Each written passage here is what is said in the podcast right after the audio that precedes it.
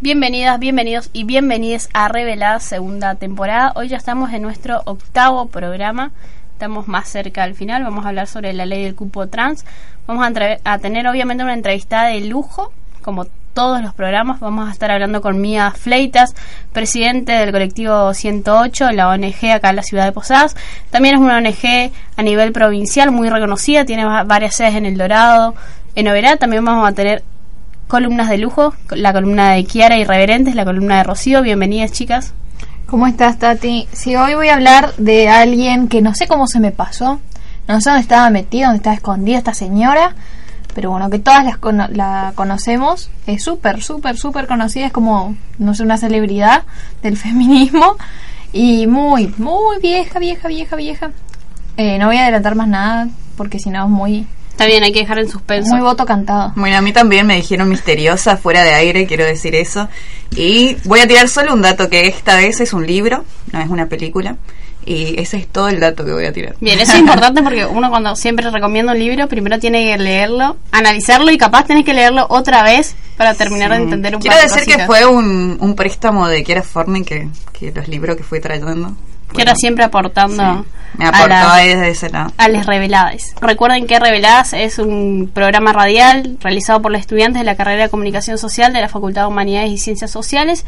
Quienes habla Tatiana Ayabrida, me acompañan Kiera Forney, Rocío Luque, Natalia Marquewis y Marcos Bárbaro atrás en la producción, se carga la operación técnica. Gracias a todas las personas que participaron del sorteo de Reveladas. Vamos a estar sorteando otras cosillas, así que pueden estar ahí prestando atención y estar atentos. Más que nada nuestro Instagram, que es por donde siempre realizamos los sorteos. Recuerden que en Facebook nos encuentran como Reveladas Radio y así también nos pueden encontrar en Evox. Van a encontrar los 18 programas incluso con esto, o sea, son un montón de programas. Y en Instagram, reveladas-fm98.7, estamos muy contentos, tenemos más de 550 seguidores. Wow. Vamos creciendo a poco, despacito, pero a paso firme, porque la gente que nos sigue, por suerte, es fiel, escucha reveladas. También interactúa con nosotros a través de las encuestas, comparte los flyers que vamos subiendo. Agradecemos también a todas las, chiques que participaron de Poetisas de la Selva. Como dijimos antes, vamos a hablar con Mía Fleitas, un tema muy interesante acá en la provincia por la ley del cupo trans. ¿Qué está pasando con los trans en la provincia? ¿Qué pasa con el sistema sanitario, el sistema de salud de la provincia y cómo recibe a los trans? ¿Los reciben bien? ¿Tienen los tratamientos adecuados? El hospital Escuela de Hugos que si escuchamos a muchos diputados acá de la provincia, siempre dice que es de excelencia, que es el parque de la salud que ahí puedes encontrar todo, te puedes tratar absolutamente todo. Vamos a, vamos a estar hablando con Mía para ver si es efectivamente cierto esto y si pueden acceder a todos los beneficios que tienen ya por la ley de identidad de género que fue aprobada hace un par de años acá en Argentina y que Misiones obviamente está adherido. Vamos a escuchar una canción interesante que es Fumar de Día, que es de Marilina Bertoli. ¿Por qué paso esta canción? Porque segunda mujer en ganar un premio Gardel de oro. Primero fue Mercedes Sosa, pasaron 19 años y logró ganar Marilina Bertoldi, que bueno, es una joven rosarina de 30 años, tiene canciones muy lindas, ganó este premio por Prender un Fuego, que es un álbum excelente, como los trabajos anteriores que venía haciendo Marilina. Así que me pareció muy interesante poder reivindicar a esta mujer que logró, digamos, instaurarse en el rock, porque el rock es algo como tal masculino, ¿no? Las mujeres no pueden hacer rock. Vimos el año pasado en Cosquín todo lo cuestionado que dijeron que las mujeres todavía no están, el que organiza el festival de Cosquín Rock, dijo que las mujeres todavía no están preparadas para subirse a un escenario como es el Cosquín, todo lo que significa un Cosquín. Así que escuchamos a Marilina y después retomamos ya con la entrevista a Mía Fleitas.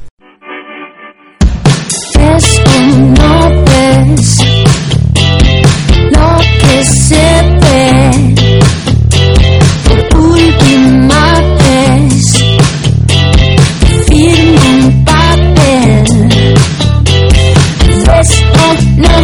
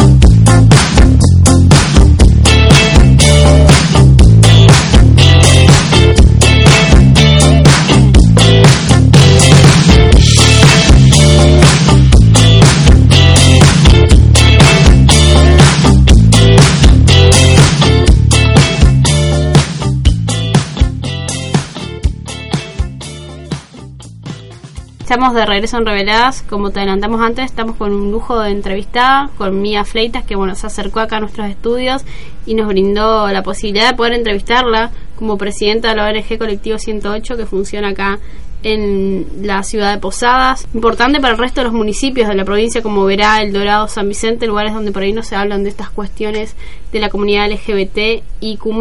Gracias Mía por, bueno, posi- darnos la posibilidad de poder entrevistarte como referente también del colectivo trans. Gracias por la invitación. Para empezar por ahí, preguntarte quién es Mía Fleita. Mía Fleitas. Primero, Mía Fleitas es una, mm, una compañera que es en el camino de, lucha y de seguir eh, con un mon- montón de cuestiones y objetivos y propósitos, siempre se encontró con barreras y obstáculos.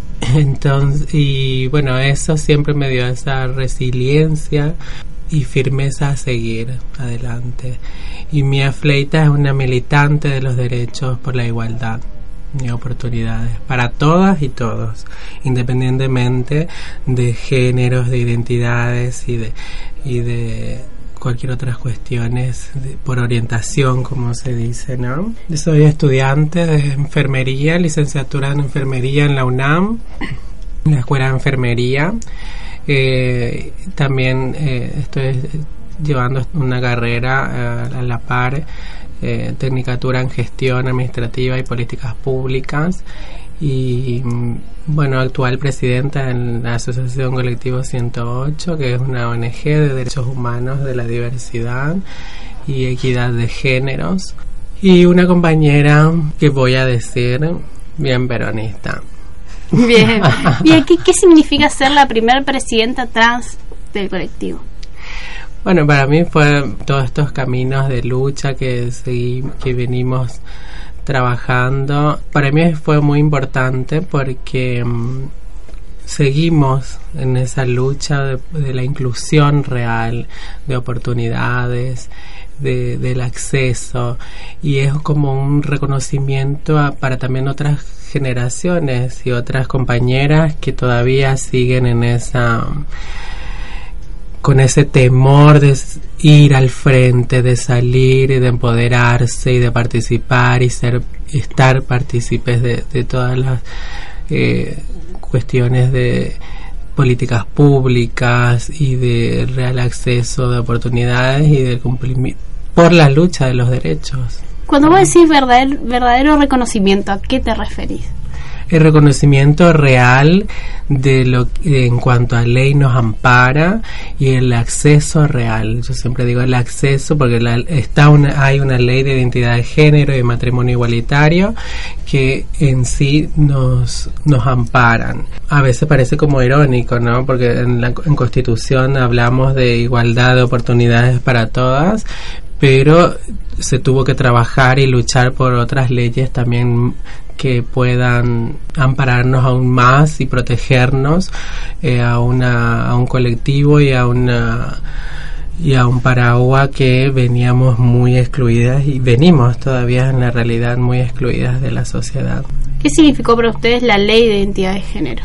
Es una ley que nos dio, nos hizo libres ¿no?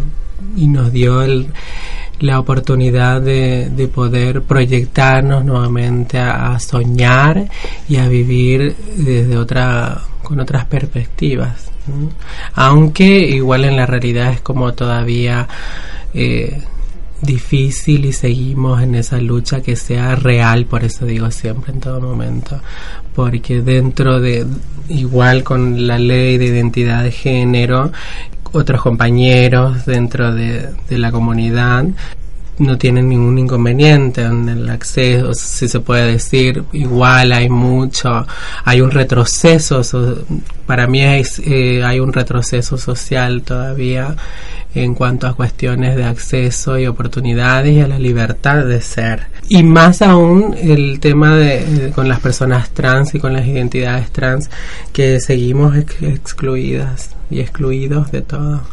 Teniendo una, bueno, una ley de identidad de género, ¿por qué es necesario hacer una ley de cupo trans? Porque si tenemos una ley ya que los ampara, ¿por qué otra ley? Es una ley que ampara en el acceso real, en la oportunidad, en, en, en la formación, capacitación. Todavía eh, esto es a nivel nacional, provincial, municipal, que bueno, Colectivo 108 trabajamos en, dichas ordenanzas, en proyectos de ordenanza y, en la- y estamos incluidos dentro de la Liga LGT, LGTBIQ más de las provincias. Presentamos el proyecto nacional, en Congreso, y es esa la lucha del real acceso oportunidades porque todo se todo muy lindo con la diversidad con la, que hablan de, de oportunidades que está la ley que nombran la ley pero no saben en sí en todos sus artículos lo que dice la ley. Eh, como nada como una un escudo que bueno ay son diversas no acompaña la diversidad. Pero en- en lo real es cero. Y para las personas trans eh, sigue esa exclusión.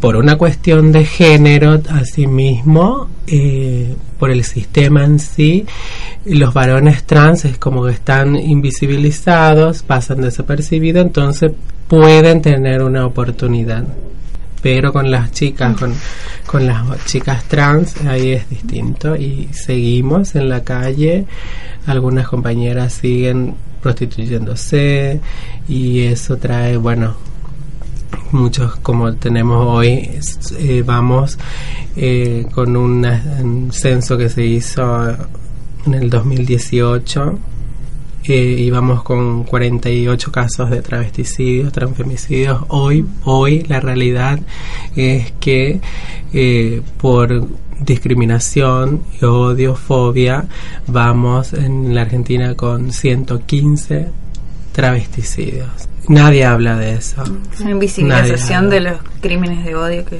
que se Nadie habla de, de las compañeras que son asesinadas. Mira, vos hablas de un trabajo que dignifique. ¿Por qué, o sea, ¿por qué siempre utilizas esa palabra? Porque mm, el trabajo, como para todos, el, el acceso al trabajo es como la oportunidad a un sinfín de oportunidades en cuanto al acceso de salud, educación, a proyectarse en la vida, ¿no? Con sueño, con vivienda propia, con todo lo que cualquiera tiene acceso y que nosotras nunca podemos eh, acceder a nada. O sea, de, de, tantas compañeras muy contadas con las manos, eh, quienes tenemos formación terciaria, es muy difícil. y el acceso, en- en- yo creo que es eh, no llegan a en toda la Argentina qué sé yo cinco compañeras que tienen un, un puesto de trabajo Un poquitísima. Bueno, vos No, decís no. un trabajo que dignifique porque también eso te permite tener acceso a la salud. ¿Cómo está hoy el sistema sanitario, el sistema de salud de la provincia en relación a, bueno, todas las leyes que, que, pueden acceder o todos los accesos que deben tener las identidades trans provinciales? Bueno, y dentro de la ley que aclara bien en su artículo eh, 11 que habla sobre el acceso en cuanto al, al tratamiento de armonización, cirugías y la salud integral, eso es nulo. Y hoy por hoy como hubo un, hay un déficit en cuanto al, al sistema de salud, eh, porque bien, bueno, bien es de, de todo público el conocimiento que, bueno, en tema de salud siempre hay un retroceso, así como en educación, aún más en este caso, y para nosotros las personas trans prácticamente es, no hay ninguna chica trans que, que acceda a la, a las- al sistema de salud por el trato, por el sistema que excluye y por, por una cuestión de hasta información y hasta de del mismo sistema que eh, prácticamente no da acceso. Ahora los compañeros y compañeras que vamos, porque yo me incluyo, vamos a tratamientos de hormona- hormonales o de cirugías o de acceso al, al a la salud eh, dan tantas vueltas por la atención, no hay turnos. El otro día me, me, me llegó a, oídos y en, en- en- la organización que una chica comentó que solo hasta dos personas trans atenderían en el hospital. Yo no sé si eso fue un, un invento nada más o, o- o qué, o me pareció como una burla y si es así es una humillación total, absoluta. Es como que cualquiera diga, hoy vamos a atender dos judíos, dos cristianas, dos, como, bueno, qué sé yo. Dos personas por día con un sistema de salud que supuestamente en la provincia es genial, funciona. El Parque de la Salud de Camposadas, por lo menos, vos que vivís a Camposadas, podrías acceder a todos los beneficios, porque el Parque de la Salud es de excelencia, dicen algunos diputados y, bueno, encargados de la parte de salud. No, la verdad es lamentable escuchar y, y saber, porque hay compañeras que directamente, como ya viven una o dos veces esas situaciones, directamente es como que ya no tienen como eh, se sienten ya excluidas de- y mismo por el trato, porque desde el momento en que uno ya directamente accede, hay compañeras que reciben destratos de personas que no entienden sobre la temática, independientemente de que entiendan o no el trato humano, eh, ¿dónde está? Mm, Son tan- servicios públicos que tienen que estar los abiertos mismos- a las personas. Claro. No, y los no. mismos profesionales que, que dentro de sus gran genialidad profesional eh, no entienden sobre el sobre lo que habla bien la ley y sobre lo que en derechos humanos corresponde. Sí, pero yo creo que, que, que es lo que realmente se está anteponiendo. O sea, somos todas personas. Personas que, bueno, tienen su historia, tienen sus cosas, han elegido una cosa, otras no, qué sé yo. Elecciones como las tenemos todos los días, digamos, no nos pueden eh, dividir, a, bueno, atendemos dos de estos, cuatro de aquello, pero, o sea, ¿quiénes son ellos para decidir qué personas sí pueden tener acceso a la salud pública y quiénes no? ¿Qué es lo que estamos anteponiendo No, en es esa situación? lamentable, es indignante y es humillante a veces. Tal cual. Porque eh, no, no, no, no quepan uno. eh, o sea, a mí, yo a veces me pongo a pensar y digo, no entiendo, no entiendo cómo pueden eh, generar eso. Aparte la obligación de ellos me parece no es entender lo que pasa. So- la obligación claro. de ellos es atender a la persona que tiene una necesidad de salud. Punto. Y se terminó. No hace falta que tus opiniones coincidan con el paciente porque eh, ¿a dónde vamos a parar entonces? Eh, Vamos a tener, no sé, por médico dos pacientes y listo. La realidad es esa, la realidad es esa, compañeras, compañeros y, y jóvenes que hoy desean, porque entienden sobre la ley que los ampara, acceder y tienen, si para cualquiera es muy burocrático, ¿qué será? Y, y eh, las pruebas me remito de, como se dice, de para las personas trans. Mm. Mira, para ir cerrando, ¿qué postura tenés vos en relación a que la prostitución sea considerada como un trabajo sexual, algo que quieren proponer, por, por ejemplo, amar a nivel nacional? ¿Qué, qué postura que pensás Eh, vos?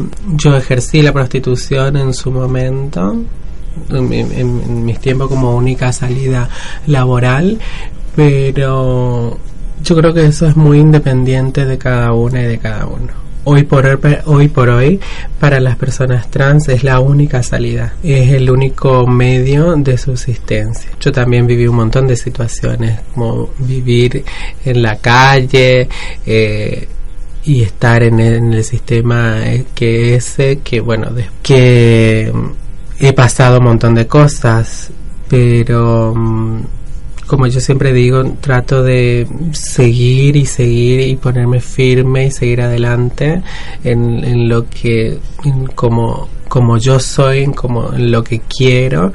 Me puse firme seguí contracorriente y hoy estoy estudiando. Pero para las compañeras y para que realmente necesitan una oportunidad estaría bueno que puedan ver y cambiar esos paradigmas que vienen vienen muy construidos y que el sistema mismo le- las excluye y los lleva para eso, para el, tra- para el trabajo, la prostitución.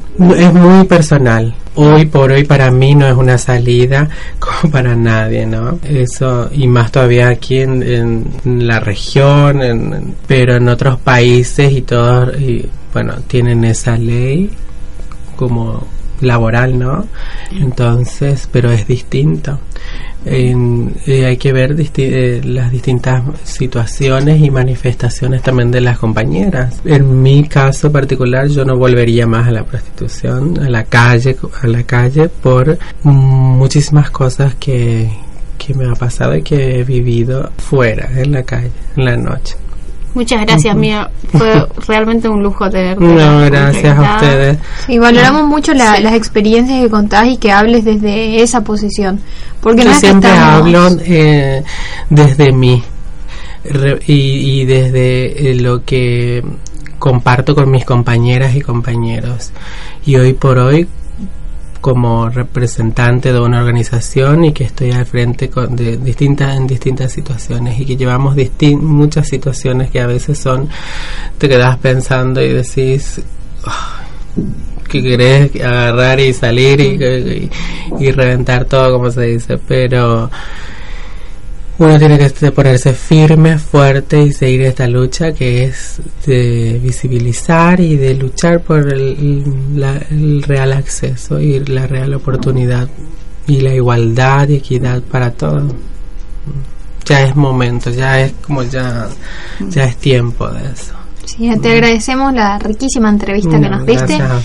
Espero que a los oyentes les, les venga Sí, bien seguro le va. escuchar un poco de esto. Claro, le va a aclarar un par de ideas. Pasó por reveladas Mía Freitas Penayo, presidenta del colectivo 108. Nos vamos con una canción y seguimos con la columna a cargo de Kiara Forni. Ey, todavía no entendieron cuál es el límite.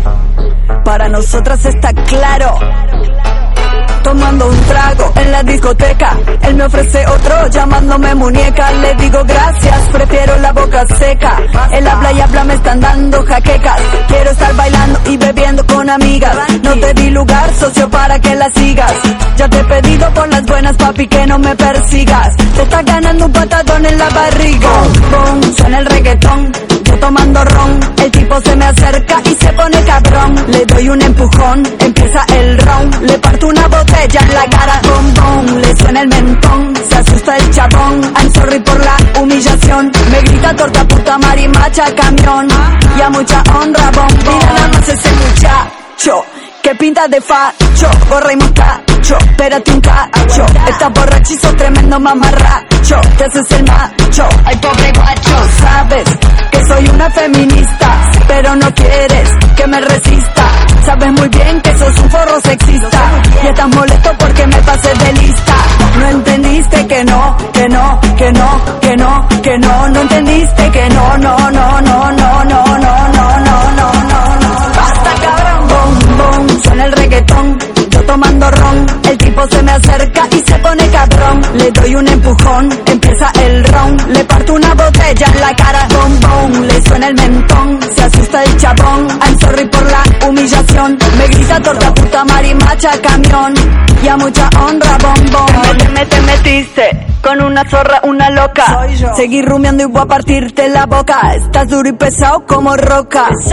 Ay, de verdad me descoloca. Que seas tan bobo Sabes que te gano por robo Soy la nena mala que te pincha el globo La caperucita que se come al lobo Con limón y sal y un poco de picante Es que las cosas ya no son como antes Esto parece chiste, es que eres comediante Y yo soy el infierno en la comedia de Dante No entendiste que no, que no, que no, que no, que no No entendiste que no, no, no, no, no, no, no, no, no, no Boom, boom, suena el reggaetón.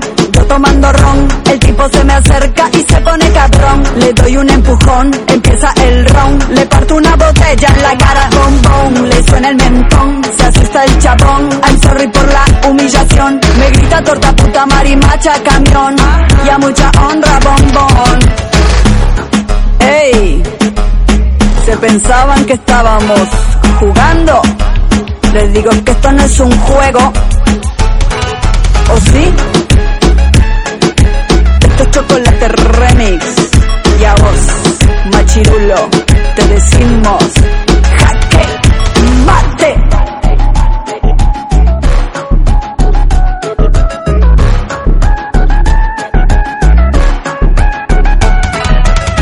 Estamos de regreso en Reveladas, escuchamos a Chocolate Remix con Te dije que no, llegó el momento de Irreverentes a cargo de Kiara Forni. Compañeros y compañeras, salud. Y bien, hastiadas ya de tanto llanto y miseria, hastiadas del desconsolador cuadro que nos ofrecen nuestros pobres hijos, Hastiadas de ser el juguete y el objeto de placer de nuestros infames explotadores o viles esposos. Hemos decidido levantar nuestra voz y exigir nuestra parte de placeres en el banquete de la vida.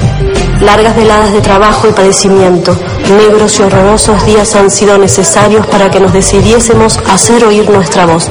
No ya en forma de lamento o de súplica, sino de vibrante y enérgica demanda. ¿Sabéis lo que encontramos? Lascivia y corrupción y una nueva ocasión de vender nuestros cuerpos. Entonces comprendimos por qué se cae, por qué se mata.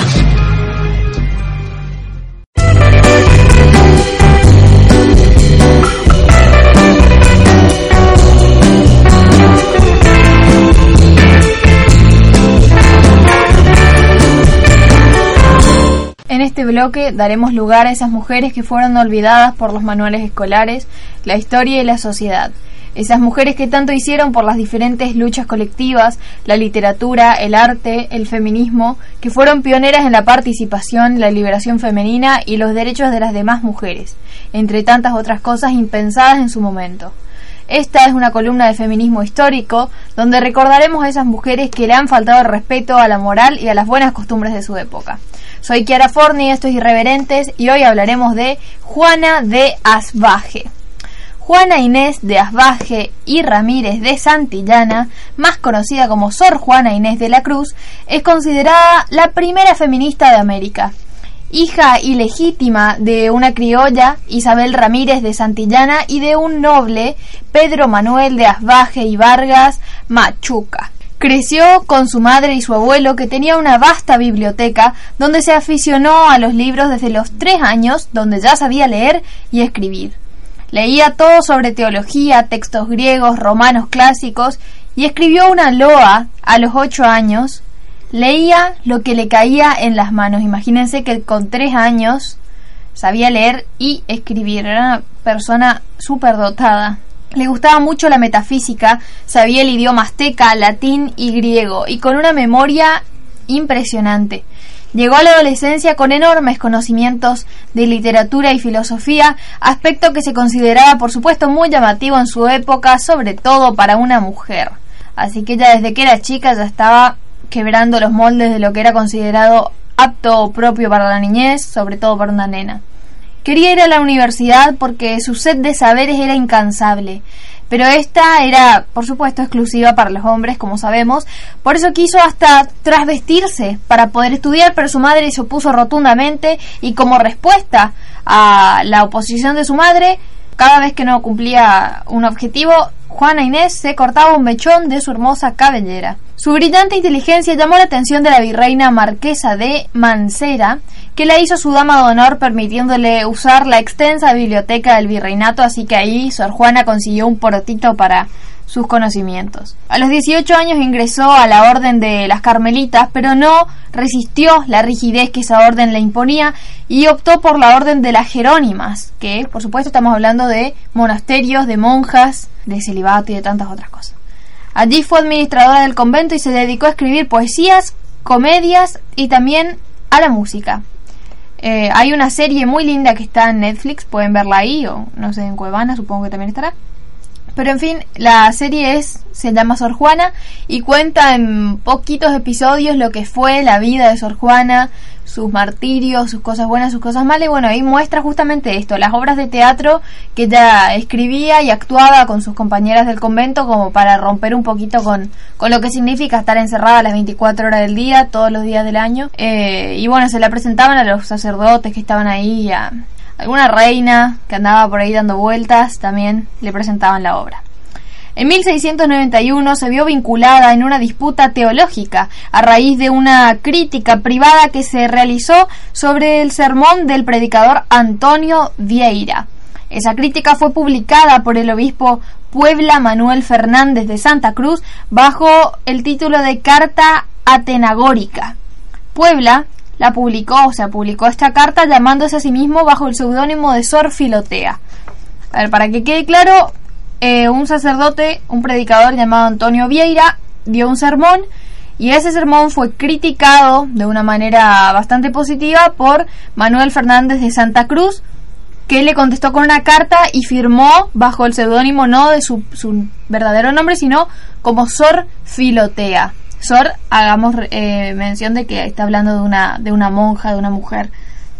Ante la indignación que le produce a Sor Juana enterarse de esta crítica tan misógina, ella escribe otra carta donde hace una clara expresión de sus convicciones del derecho de las mujeres a expresarse con toda libertad, lo que generó en consecuencia, se imagina la cantidad de negativas, ya que posteriormente debió renunciar a su biblioteca integrado por aproximadamente 4.000 volúmenes. O sea que el castigo que le dieron fue sacarle el conocimiento y dejarle solo con la Biblia para que se la estudie de memoria y repita hasta el hartazgo las mismas líneas. Sus obras iban de lo profano a lo religioso. Escribía versos que para la época y más para una monja iban al límite de lo escandaloso porque conjugaba la teología con el racionalismo, la fe y la razón, canalizándolos en un solo pensamiento, una reflexión revolucionaria podríamos decir para lo que era la época.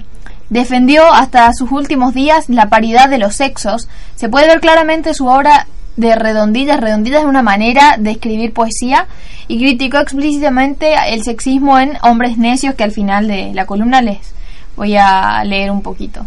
A ella le costó mucho transgredir los estereotipos de género, mucho, de verdad, y el, el hecho de, de hacer todo eso la consagró como una feminista de, de, de la época, podríamos decir la primer feminista de este nuevo mundo, porque recordemos que todo esto sucedió en México. La prueba de todo lo que le costó a Sor Juana llegar acá fue, para empezar, cuando a los dos años pudo aprender a leer no solo el esfuerzo intelectual que eso significa, sino la planeación de una estrategia que le hiciera sortear eh, obstáculos de género. Desde que tenía dos años estaba preparando para combatir al machismo, a la misoginia, sin saberlo probablemente, pero después se convirtió en un ejemplo para nosotros. Cuatro años después de que aprendió a leer, se enteró que existían las universidades y allá enfiló sus nuevos objetivos. Esto es una cita de lo que ella decía. Teniendo yo después como seis o siete años y sabiendo ya leer y escribir con todas las otras habilidades de labores y costuras que aprenden las mujeres, oí decir que había universidades y escuelas en que se estudiaba la ciencia en México. Y apenas lo oí cuando empecé a matar a mi madre con instantes e inoportunos ruegos sobre que mudándome de traje me enviase a México en casa de unos deudos que tenía para estudiar y cursar la universidad, ella no lo quiso hacer pero yo despiqué el deseo de leer muchos libros viejos que tenía mi abuelo sin que bastasen castigos ni represiones para estorbarlo. De manera que cuando vine a México se admiraban no tanto del ingenio cuanto de la memoria y noticias que tenía en edad que parecía que apenas había tenido tiempo para aprender a hablar. Visionaria siempre cada cosa que Juana de Asbaje hizo y cada batalla que decidía ganar o perder estaban puestas hacia su objetivo central que era el conocimiento, negado para las mujeres en su, en su época. Incluso antes y después de que tomara los votos, era llamada por la corte virreinal por su ingenio y conocimiento. Ella acudía con un agrado muy grande, aunque eso interrumpiera sus estudios, porque sabía que esas relaciones públicas la ayudarían a vencer resistencias de la Iglesia Católica respecto a su obsesiva necesidad de aprender. Asertiva siempre ya convertida en Sor Juana Inés de la Cruz como la conocemos actualmente, libraba las barreras de la misoginia eclesiástica que le cuestionaban casi todo el conocimiento que ella tenía y no resultaban eh, una soberbia ante Dios, porque eso era lo que le decían, que para qué necesitaba estudiar tanto, que por qué una mujer tenía que saber tanto, si eso era como un acto de soberbia ante el poder de Dios. Y ella hábilmente respondía Yo no estudio para escribir ni menos para enseñar, que fuera de mí desmedida soberbia, sino solo por ver si con estudiar ignoro menos. Así les respondo y así lo siento. En 1691 tuvo uno de sus mayores enfrentamientos públicos contra el patriarcado, que es esta respuesta a Sor Filotea de la Cruz que les contaba anteriormente. Ahí Juana de Asbaje legó sus pensamientos feministas más férreos. Aunque amable y conciliadora como siempre, cuestionó que las mujeres no estudiaran por el pretexto de que no debían convivir con hombres, algunos antes del matrimonio, y ni siquiera con un maestro. O sea, no podían estar en presencia de otro hombre que les pudiera enseñar. Así que les quiero leer un, un pedacito de, de lo que dice en esa respuesta, que es lo que nosotros conocemos actualmente como hombres necios. Solo los tres primeros párrafos como para que se den una idea, es un poquito largo, pero la verdad que no tiene desperdicio. Hombres necios que acusáis a la mujer sin razón, sin ver que sois la ocasión de los mismos que culpáis. Si con ansia sin igual solicitáis su desdén, ¿por qué queréis que obren bien si las incitáis al mal? Combatís su resistencia y luego con gravedad decís, decís que fue con liviandad lo que hizo la diligencia. Digamos que en este fragmento ella hablaba de la opresión que sentían las mujeres de parte de los hombres que no le permitían hacer absolutamente nada y cuando ellas intentaban revolucionarse, eh, esa misma opresión les decía por qué hacen eso en vez de ser sumisas y comportarse como corresponde. Bueno, esto es lo que opinaba Sor Juana de esa situación. Pero bueno, aparte de su extraordinario talento literario y filosófico, nos queda un gran ejemplo feminista audaz y valiente, pero siempre asertivo y conciliador.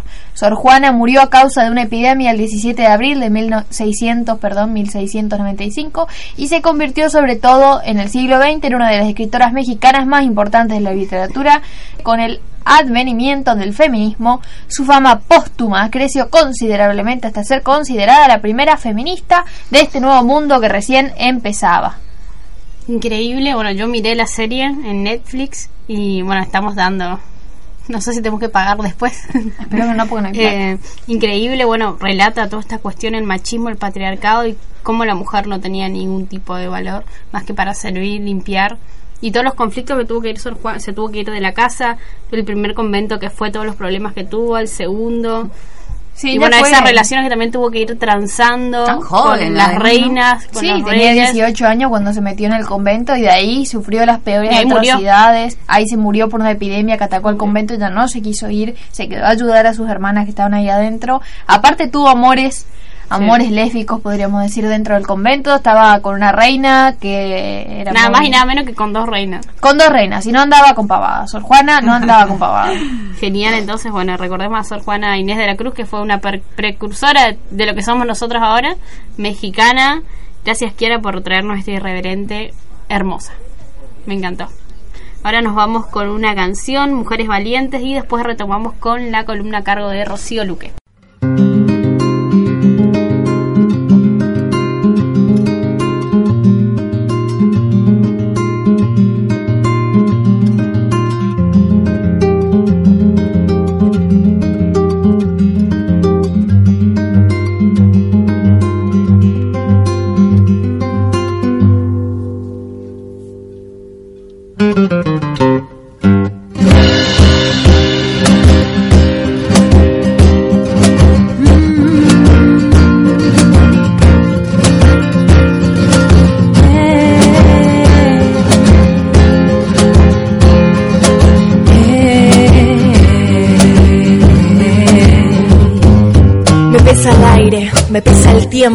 Esta mochila que cargamos más pesada que el cemento. Tantas veces ignoramos nuestro propio sufrimiento. Tantas veces nos callamos. Quedamos en el intento de sacarnos esas dagas. Deshaciendo el argumento que si un macho nos faja porque algo habremos hecho. No me trago más la mierda, no compro el puto invento. Hoy nada más nos ata, somos libres como el viento. Vamos a alzar la voz por las que ya no pueden. Por todas las mujeres que no están, por las que vienen. Difícil despertarse cuando duele. La verdad sale a la calle, pero nunca está en la tele. Si no vende, se incomoda. No pueden silenciarlo porque el tiempo es ahora. Todo se puso verde porque ya no estamos solas. Salimos a gritarlo y nos están matando a todas. Mírenlas, ahí vienen, mujeres valientes, larga vida ellas, guerreras combatientes, oiganlas, ahí vienen, mujeres valientes, sus voces ya no duermen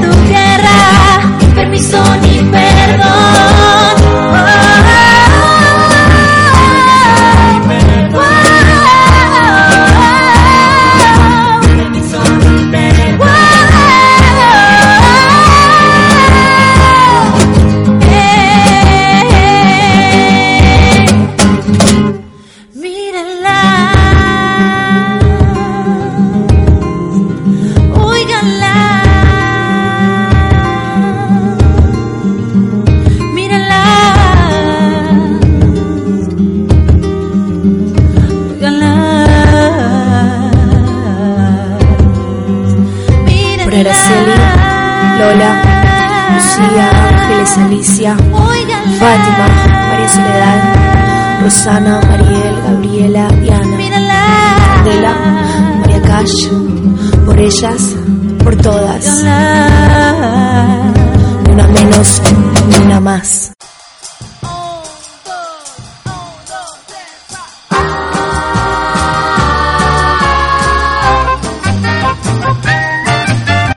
Estamos de regreso en Reveladas.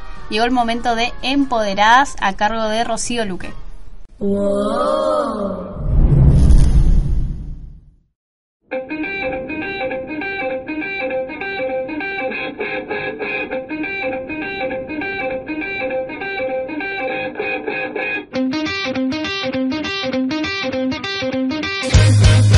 Diga lo que digan las mujeres, estamos Empoderadas.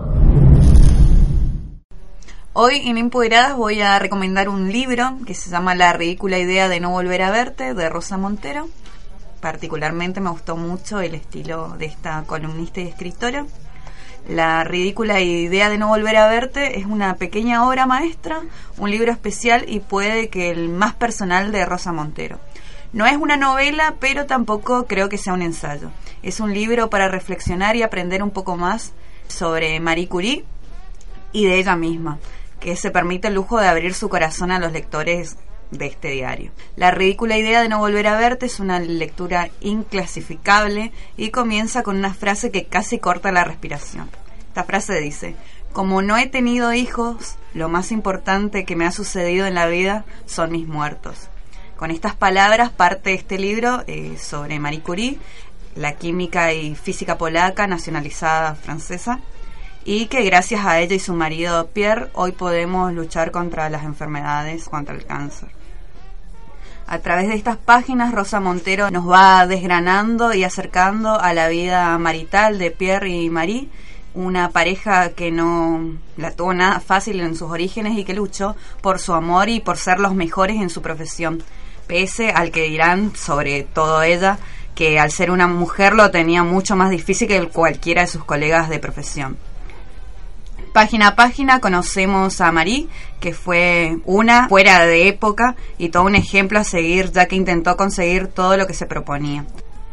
Fue la primera mujer que impartió clases en la universidad, en la Sorbona de París, y que más tarde, con la muerte de su amado Pierre, obtuvo la cátedra. Bueno, he mencionado la muerte de Pierre y es que, en definitiva, esto es lo que marca el argumento de este diario. A través del fallecimiento eh, del señor Curie, Rosa Montero nos narra la vida de María antes y después eh, de tan fatídico acontecimiento, ¿no? Y lo que hace de una manera genial y casual, ya que también lo hila y de manera magistral con su propia vida y el fallecimiento del periodista Pablo Liscano, el que fue su pareja durante media vida. Este es un, un libro, como dije, personal y reivindicativo, pero una vez más Rosa Montero ha vuelto a poner el corazón y su mejor prosa sobre la mesa, o mejor dicho, sobre el papel. La ridícula idea de no volver a verte es un canto a la vida, un canto de esperanza después del dolor y un homenaje a una mujer que cambió la historia, y no solo de la medicina, ya que fue una valiente que se atrevió a plantar cara a un sistema establecido por y para hombres. Ya comenté también que fue pionera en impartir clases, pero también tuvo el coraje de enamorarse de nuevo después de la muerte de su amado marido sin importarle el que dirán. Ella sabía que Pierre era el hombre de su vida, el padre de sus hijas, pero no por eso dejó de vivir lo que pasó mal y tuvo grandes momentos de recaída, pero a pesar de todo se volvió a levantar. Paralelamente, Rosa Montero nos va hablando de su propia experiencia, el libro que está escribiendo cuando su marido falleció o de los lugares que no volverá a visitar por los recuerdos que se le vienen a la cabeza. La ridícula idea de no volver a verte, bueno, es como dije, es un pequeño libro en el que se respira optimismo pese al tema central que es la muerte de un ser querido, un tema tabú del que generalmente nos cuesta hablar con libertad o naturalidad. Así la autora parece que quiere romper esa barrera, esa coraza y expone esos sentimientos que a menudo nos cuesta sacar a la luz. Además del tema, el estilo de la escritora vuelve a ser impecable, un libro escrito en primera persona en el que se permite hablar por el lector para acercarnos a un lado muy personal eh, pero de una manera tan profesional que consigue dejarnos pegados desde la primera a la última página. Es un acto de generosidad de la escritora, o al menos así lo he entendido yo. Ha utilizado el papel para contarnos una historia maravillosa, como dije, la de Marí, y de esa misma manera hemos podido conocerla un poco más como persona, ¿no? Hacerla eh, más persona y no de tenerla como idealizada, si bien la tenemos obviamente en un pedestal. Es un regalo para todos aquellos que la seguimos habitualmente. Del libro puede gustarse todo, es un- una apreciación personal, la manera que tiene de intercalar la vida de los Curie con la suya propia, cuando habla de los papeles históricos de las mujeres que han tenido en la sociedad. En definitiva, este es un relato breve pero intenso eh, que hará que pensemos y meditemos sobre la pérdida y sobre ese después que irremediablemente existe. Un diario precioso y vibrante para entender un poco mejor el sentido de la vida. Así que muy, muy, muy recomendable. Y Hermoso Bueno. libro. Yo, en- o sea, me di cuenta que era el libro que estaba buscando hace muchísimo tiempo porque vi la portada y dije, yo esa portada la vi y ahí recuerdo que saqué uno de los poemas que es algo personal, siempre se lo dedico a mi hermano porque cuando leí este tema, este poema dije, "Guau". es como me llegó mucho, así que increíble. El, no leí el libro, leí ese poema nomás. Eh, una vez me... Ah, de Magali Tajes. Eh, vi un video que ya leía y ahí vi. Intenté buscar el libro por internet, por todos lados, para descargarlo y leerlo. No lo logré. No soy tan, tan buena buscando cosas en internet. Pero sí, increíble. Por lo menos ese, ese poema que está en las primeras páginas ya te muestra que el libro es her- hermoso, grandioso. hablar de algo tan doloroso Claro, y, y, y de la muerte, precisamente. y también el, el partir desde otra mujer, ¿no? Eso también inspirarse en otra. Sí, mujer. unir Bueno, la historia, las dos historias, la suya y la de Marie Curie. Eh, la verdad que para mí es un libro de, no sé, autosuperación. Eh, yo conseguí este libro en el año 2014, Tati ya te, ah, eh, te digo que te lo voy a prestar. Y, y sí, lo leí en ese momento y no me lo olvidé más. Vieron que hay libros que uno lee y lee y, y- y te quedan pocas cosas, pero yo este libro me acuerdo prácticamente todo porque me marcó también. Cuando son, cuando son de corazón abierto los libros como Sí, se, este, se nota que está el alma de Rosa Montero metida entre esas páginas. Y algo que quiero acotar de Marie Curie en referencia al feminismo es que, bueno, cuando ella y su esposo ganaron eh, un premio muy, muy importante. Y le preguntaron a ella qué se siente ser la pareja de alguien que ganó un premio tan importante, ella le contestó, no sé, pregúntale a mi marido, porque ella también lo había ganado. O sea, no estaba en el lugar de la señora de el que ganó el premio, sino que ella fue una de las primeras mujeres en acceder a ese privilegio de premio. Y bueno, también lo que significó la ciencia para ella, ¿no?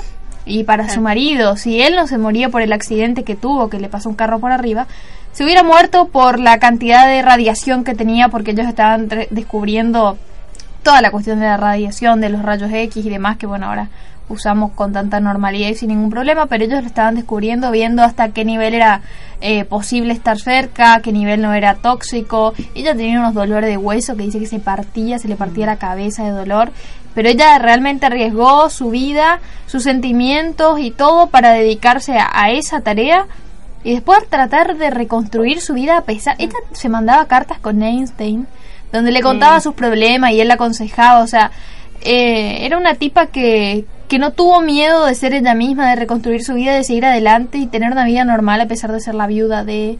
La viuda de, bueno, eso Claro. también me quedó mucho lo que dijiste, que era el tema de que siempre el prestigio se filtra a través del hombre. Vos fuiste una mujer eh, que marcó la historia, pero se filtra siempre a través del hombre. La mujer de, eh, la señora de, eh, la novia de, y ahora nos pasa en el cotidiano también, la novia de fulanito tal cosa, o, el- o tantas artistas, ¿no? Que, que son verdaderas artistas y que Claro, siempre reivindicar primero... el filtro a través del hombre. Claro, primero el hombre y después la mujer atrás. Como La un mujer de fulanito. claro. de tal. Inclusive hace poco me acuerdo que leí una crítica, un titular que decía la mujer de y no me acuerdo era apellido de un jugador de fútbol, pero están hablando de Shakira, digamos, todos le conocemos a Shakira. Claro. No hace falta hace que pongan la mujer de él es menos conocido Claro. que Shakira, digamos.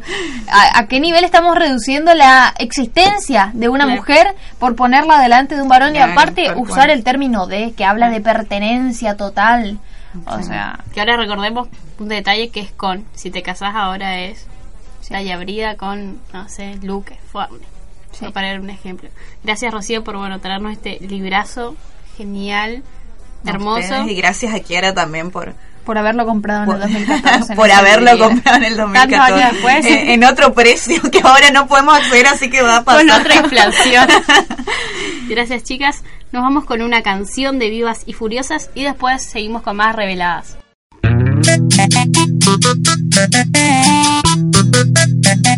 Sudo marica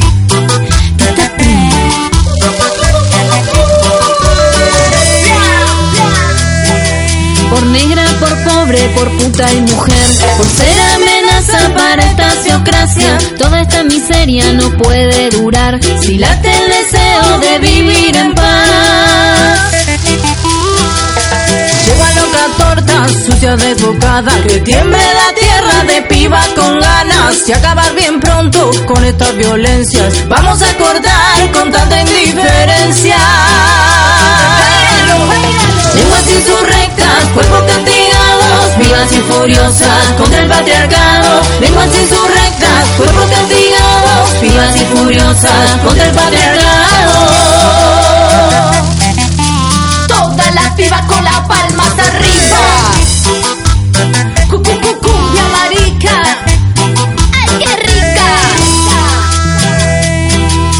A tantos cipayos, rey de la pantalla, decimos que estamos en plena batalla. Sabemos que en menos con capa y espada, que armando trincheras con esta manada. Clasista inunda las revistas, los diarios del odio, opinión del montón. Son cuerpos vacíos, hit de la autoayuda, ni a palo bancamos toda esa basura.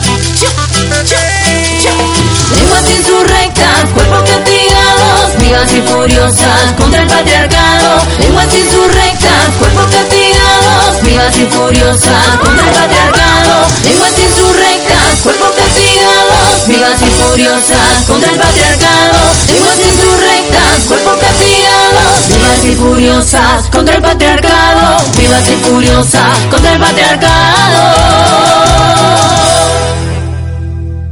Estamos de regreso en Reveladas, escuchamos Vivas y Furiosas de Subor Marica. Y ahora llegó el momento de la columna de noticias a cargo de Natalia Marquewi, que hoy nos va a hablar de un tema más que interesante.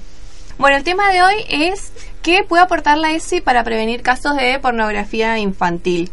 ¿Por qué este tema? Porque recientemente en los medios pudimos ver la noticia en el que un, pediatra eh, fue mm, que fue detenido por casos de pornografía infantil después de una investigación que se hizo y entonces vamos a ver por qué la ESI puede eh, servir para prevenir este tipo de casos. Eh, la justicia actualmente investiga una red internacional de pornografía infantil. En Argentina uno de los integrantes justamente era este pediatra Ricardo Alberto Russo, que era jefe del servicio de inmunología y reumatología del Hospital Garrahan.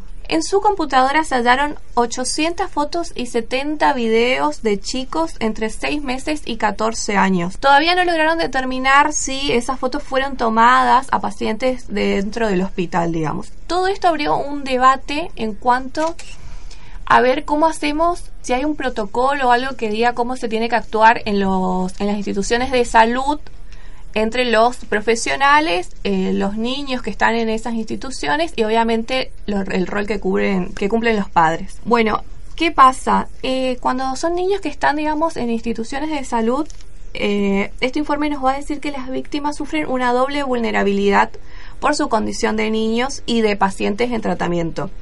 Entonces se abre la pregunta, ¿existen protocolos o recomendaciones en los hospitales públicos para evitar este tipo de situaciones? ¿Y puede una herramienta como la educación sexual integral ayudar a prevenir que niños y niñas sean víctimas de pedofilia? Bueno, en cuanto a la educación sexual integral, que fue promulgada en el 2006, pero se aplica de manera dispar en las escuelas de la Argentina.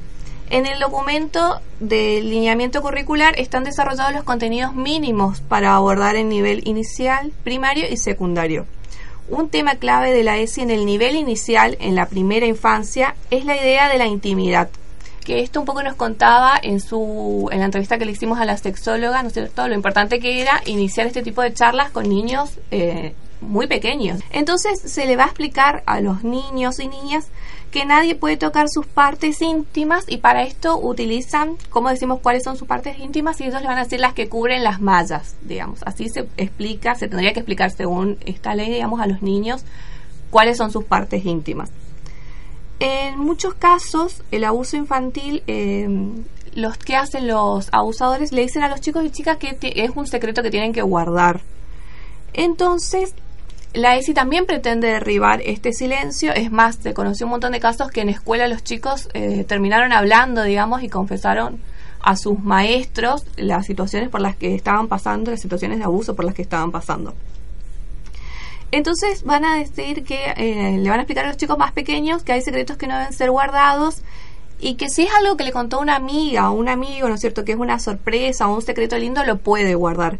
Pero si es un secreto que, que a este chico, o sea, uno le dice te está produciendo incomodidad o uno ve que, que lo pone serio o triste, entonces hay que eh, darle la confianza para que se lo pueda contar a un adulto, que puede ser el profesor, la mamá o el papá.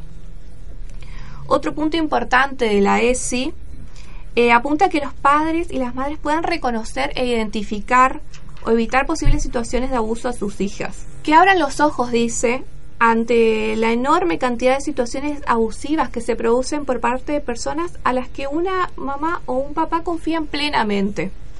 Personas que pueden ser muy destacadas en el ámbito laboral, que se presentan como encantadoras y confiables, y nada de eso significa que no puedan tener conductas o comportamientos eh, abusivos. Estas propuestas que propone la ESI no se aplican de igual manera en todo el país. En un momento en el que ciertos grupos conservadores cuestionan la ESI por decir que es una política que obliga a niños a determinadas conductas, algo que es totalmente falso, sería muy bueno poner en cuestión el eslogan de con mis hijos no te metan, pero para que no se metan, digamos, otras personas justamente con tus hijos. Esa es la idea.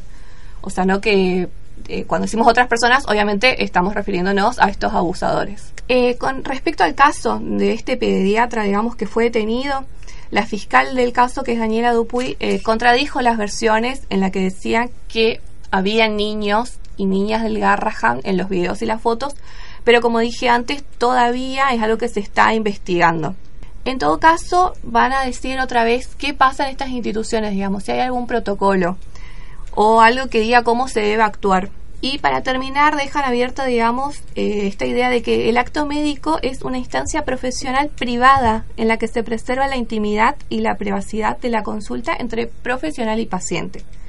Pero en el caso de la pediatría, esa relación incluye a la familia de los niños y niñas, entonces, ¿existe la posibilidad de que un médico pase tiempo a solas con y las menores? Esa es una pregunta que queda abierta, digamos. Y obviamente todo esto se relaciona con la importancia de lo que es la ESI en las escuelas para prevenir justamente estos casos. Leyendo un poco más, eh, se puede encontrar que no hay un perfil, digamos, de este tipo de abusadores. Cuando digo este tipo de abusadores, digo los que crean contenidos de pedofilia o los que también comparten contenido, porque una cosa están los que comparten y otras cosas los que crean los mismos contenidos. No tienen así un perfil que vos digas, no, por tal y tal cosa, este es un abusador, sino todo lo contrario, digamos.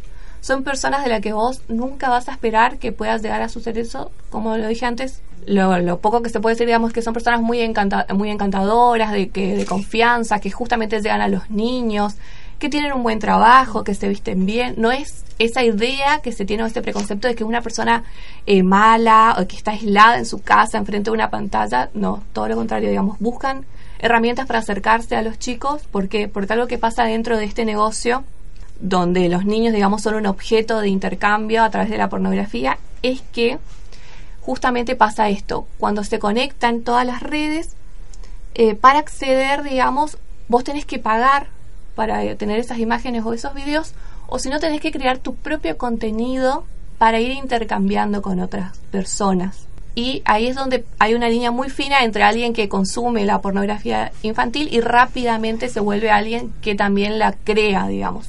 Crea videos, sube fotos.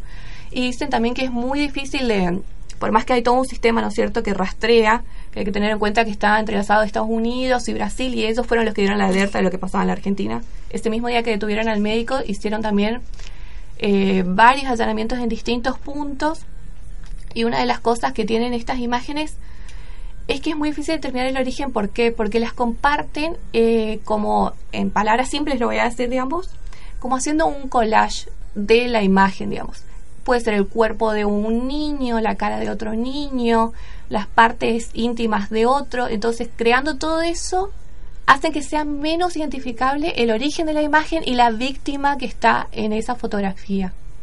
Entonces es un trabajo, digamos, muy arduo y de mucha investigación, pero eh, por suerte hay un equipo súper preparado, digamos, que maneja toda la tecnología y se enfoca en los puntos donde se puede llegar a compartir ese material. El tema difícil sería después poder saber de dónde es la víctima y quién es la víctima, digamos. Increíble, vi un reportaje hace pocos días cuando salió el caso de, de este pediatra ruso de Telefe Noticias de Mauro Zeta, que bueno, está eh, eh, encargado siempre de la parte de policiales, que él decía que bueno, el FBI tiene tres maneras, tres logos de identificar eh, a estos. No es lo mismo, hay que aclarar, él aclaraba, no es lo mismo ser un pedófilo que ser un pedasta. Un pedófilo es una persona que siente atracción sexual hacia un menor, pero no, no comete el acto. Un pedasta es una persona que sí abusa de ese niño, que viola a ese niño. Así que hay dos relaciones y mostraban las imágenes. Pueden buscar después un triángulo de color celeste. Son las personas que sienten atracción por los niños, hombres. Eh, después tenían un corazón rosado, las mujeres. Y después tenían una mariposa, que corazones que, bueno, formaban una mariposa. Un ala celeste y el otro rosado, que, bueno, eran los niños y las niñas. Así que está bueno. Y también eh, aclaraba Mauro que decía que el FBI dice que bueno que siente atracción por los niños. En ningún, ningún momento dice delito. Y Mauro Zeta decía atracción o preferencia sexual barra, entre comillas, delito, porque es en sí, un delito. son, personas que están totalmente vulnerables. Sí, e, es, eso es la para mí el mayor problema. Y también, esto lo escuché decir una, a una psicóloga sobre el tema, que probablemente este hombre sea pediatra porque es pedófilo. O sea, el hombre inició su carrera universitaria enfocándose en la pedofilia. Y uno lleva a su hijo tratando de, no sé, salvarle la vida con este tipo que no sabes quién es, no sabes lo que hace, puede eh, hacer cualquier cosa con tu hijo. Eh, y, después me vienen a decir con mis hijos no te metas. Estamos tratando de salvar a tu hijo del abuso de una persona que le puede dañar la psiquis de por vida. Porque no hay algo que te haga volver a decir, bueno, listo, esto está eliminado de, de mí, forma parte de tu vida diaria, digamos, y todos los casos que han salido a la luz de, de, de, abusos y de violaciones a través de la ESI. O sea, ¿de qué, de qué, qué, estás prohibiendo? Estás tratando de que las personas sigan sometidas al infierno que significa haber sido violado y no poder contarlo. ¿Por qué? En Argentina hay muchos casos, digamos, investigando sobre este tema, te encontrás con un montón de casos eh, de niños, digamos, que han sido abusados, pero no solo abusados, sino que aparte creaban estos materiales para compartir en estas redes. Claro, esos materiales se comparten por la Deep Web, que es como una red. Claro, y muchas veces eh, hay más de una persona involucrada, porque hubo varios casos, por ejemplo, en la que estaba la persona que que la hacía, que sometía a los niños y otra persona que era la que estaba eh, grabando esas situaciones. Lo que también nos, nos dicen varios informes es que, por ejemplo, la mayoría son imágenes y si van a hacer mm, videos son muy, muy cortitos, sumamente cortos los videos, digamos. Y justamente a una persona le descubrieron, digamos, lo que llamó la atención era que había compartido un video que duraba 32 minutos, por ejemplo. Y eso es algo que ya salta, digamos, automáticamente, se ve en su, en su forma de rastrear y hace que puedan eh, dar con esta persona, ¿no es cierto? Pero comparten fragmentos muy cortos y lo que también decía una socióloga era, por ejemplo, que estas personas, que como vos explicaste, por ejemplo, la diferencia, eh, si bien consumen, es como en cierta parte una adicción, digamos. Comienzan viendo una imagen, después ya quieren ver algo un poco más extremo de esos niños, y así van consumiendo cada vez cosas más perturbadoras, digamos, y que muchas veces tampoco tiene que ver es justamente con lo sexual, sino con el sometimiento de niños en un montón de otras instancias, digamos. Aparte de los, límites que, los límites que llegan, o sea, de hacer un collage, todo... para, para poder acceder a, para poder compartir a las esas imágenes. Yo creo que un punto clave es, como decía que era bueno, este un tipo es un pediatra, ¿no? y que enfocó su carrera a eso. Un punto clave es saber que no, que cualquiera, o sea, cualquier persona puede ser un, eh, tener a- una atracción sexual hacia, hacia niños. Eh, bueno, no tener esa confianza, no decir eh, los abusos también pasan en la fama dentro de la familia. Sí, el abuso intrafamiliar es misiones, Sí. lamentablemente. Pero bueno, Yo creo que, si me das la palabra, Tati, podemos cerrar esta columna recordando, asegurando, poniendo en manifiesto que con tus hijos sí nos vamos a meter y que les vamos a salvar la vida y que tu hijo nos va a agradecer todo el resto de, su pasaje por este mundo, el hecho de que le hayamos avisado y que le hayamos instruido acerca de lo que le pueden hacer adultos, que sus padres crean que son confiables como un sacerdote, como un médico, como el vecino, como el tío, y que no se les explica lo que es un abuso, lo que es una violación y lo que es la intimidad. Así que con tus hijos sí nos vamos a meter y con mucha, mucha garra. Nos vamos con Barbie Recanati con A la Luz y después retomamos la columna de Poetisas de la Selva y ya vamos cerrando este octavo programa de Reveladas.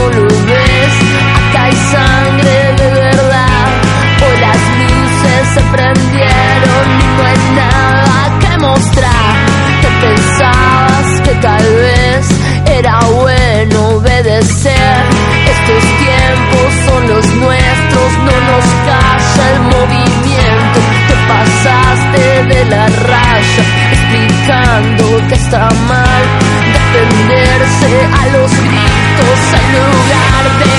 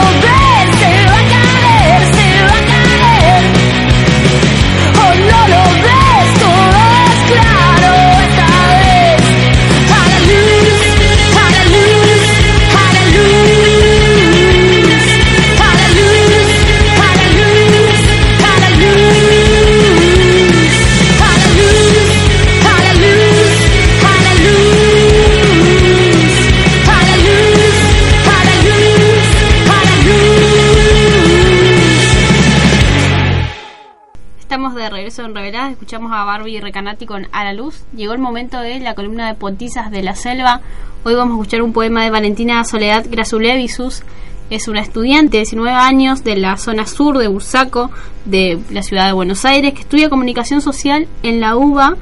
Nos dijo Valentina que, bueno, disfruta mucho escribiendo, que es algo a lo que ella quiere dedicarse, que tiene, bueno, varios textos feministas que este en especial, el tema que el poema que nos pasó, que es Nena, que es muy especial para ella, porque dijo que lo escribió para la facultad. La consigna era de la materia ir a hacer una historia en reversa y lo primero que se me vino a la cabeza tenía que ver con un día a día y una vida siendo mujer. Me nos contaba Valentina que bueno que le parecía eh, uno de los más honestos, por lo tanto los más reales que escribió y también porque aprendió mucho sobre el tema, sobre los feminismos durante, bueno, estos últimos tiempos.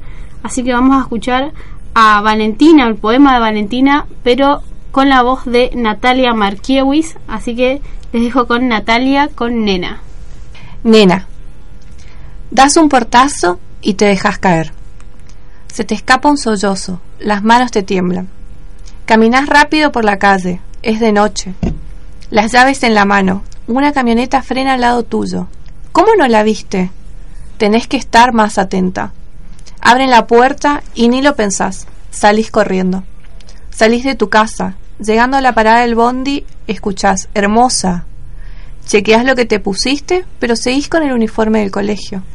Tenés calor, no te sacas la campera. Te esperan las chicas. Te fijas que preparen las bebidas enfrente tuyo. Llamás a un taxi. Le pedís que te avisen cuando llegan como lo haces vos. Pensás en Manuel y cómo te miraba el escote. Entras al aula. Tu compañero de banco está hablando de la nueva película de Batman. Decís que está buena y se ríe. Malísima, te dice Manuel. No sabes nada. Jugás con tus compañeras a la mamá. Se te acerca un nene en la plaza y te empuja. Te llenas de arena y te arde la rodilla. Le gustás, dice tu madrina sonriendo. ¿Querés jugar a la pelota con tus primos? Te regalan una cocinita. Tu pieza es rosa, te hacen los aritos. A tu mamá se le llenan los ojos de lágrimas. Vas a ser una nena. La palabra nena, increíble. La cuestión esta también de, como decía, un nene te empuja, si te quiere, te va a empujar, te va a tratar mal. La violencia como, como un signo ¿no? de amor. Sí, en cosas tan pequeñas como no poder decir que te gustó una película de superhéroes. Ay, no, porque vos que son era no sabes nada. Claro. Yo tengo el, digamos, yo soy alguien para decir si está buena o no la película. Yo, hombre, digamos, si está buena o no la película de Batman. Sí, ellos son los que tienen la autoridad para calificar las cosas y también hablando, volviendo al tema de los juguetes, vos, si le estás regalando un arma a un niño, le estás en cierto punto diciendo que tiene autoridad para usarla cuando sea más grande y que tiene autoridad para matar, por lo tanto. Y a la nena le das una escoba. Una escoba, o sea, la mandás a la guerra con una pluma a la nena y al varón le metes un arma con 4 o 5 años y, a- y juega a matar, a disparar a la madre, a los hermanos y todos se ríen y disfruta que el nene está haciendo hombrecito y la otra pobre tonta fregando el piso y jugando a, a ser mamá. O sea, el, el destino biológico que nos están queriendo marcar desde que somos nenas y nenes, ¿no es cierto? Después dicen que es de destino biológico porque en realidad es una imposición. Claro. No, no es biológico, es una imposición del patriarcado y el machismo. ¿Y cómo se va programando esto, no es cierto? Eh, de uno tener que estar teniendo cuidado todo el tiempo, eh, de a ver qué te pusiste, que si te dicen algo es porque vos estás muy provocativa.